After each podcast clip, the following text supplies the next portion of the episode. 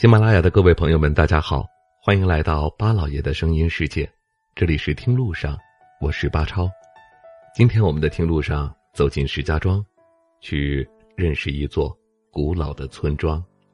石家庄赞皇县杨泽乡尹庄村有些僻静，它位于县城南大约十五公里的地方。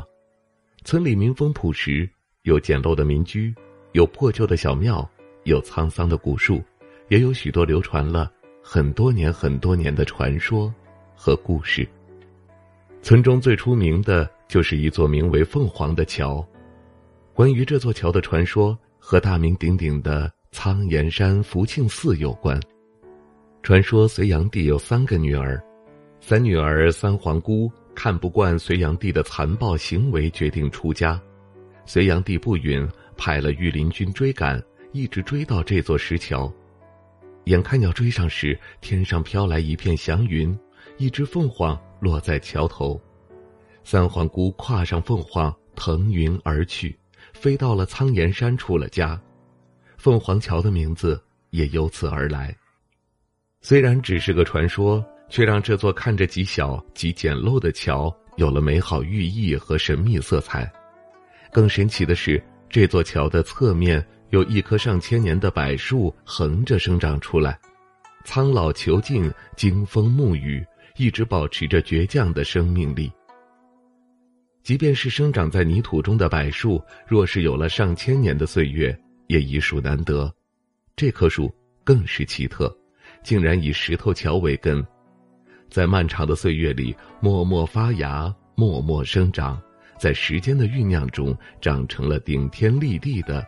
参天大树，树干从桥侧伸出来，再弯曲向上，给人一种追求阳光的执着感。仔细打量树干，显出干涸成缕的样子。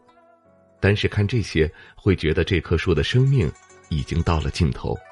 但抬起头的一瞬间，你会被它繁盛的枝干和抽芽的新绿所震动，它们密密麻麻的遮蔽着天空，充满了生命力。拱桥由一块块大小不一、未经打磨的石头拼成，石头之间块块相连，几乎没有泥土。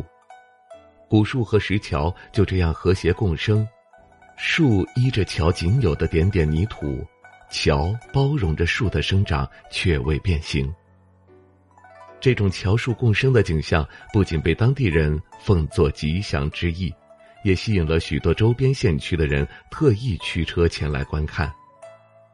不知什么年代建造的粗糙石桥，一株一千四百多年的古树，成全了村里的一段佳话，让山中这座小小的村落充满了神秘感和古老气息。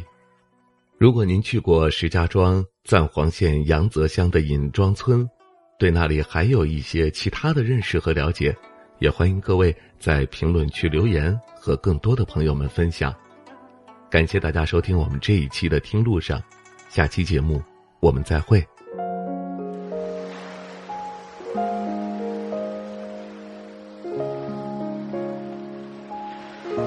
人之所以爱旅行，不是为抵达目的地，而是为享受旅途中的种种乐趣。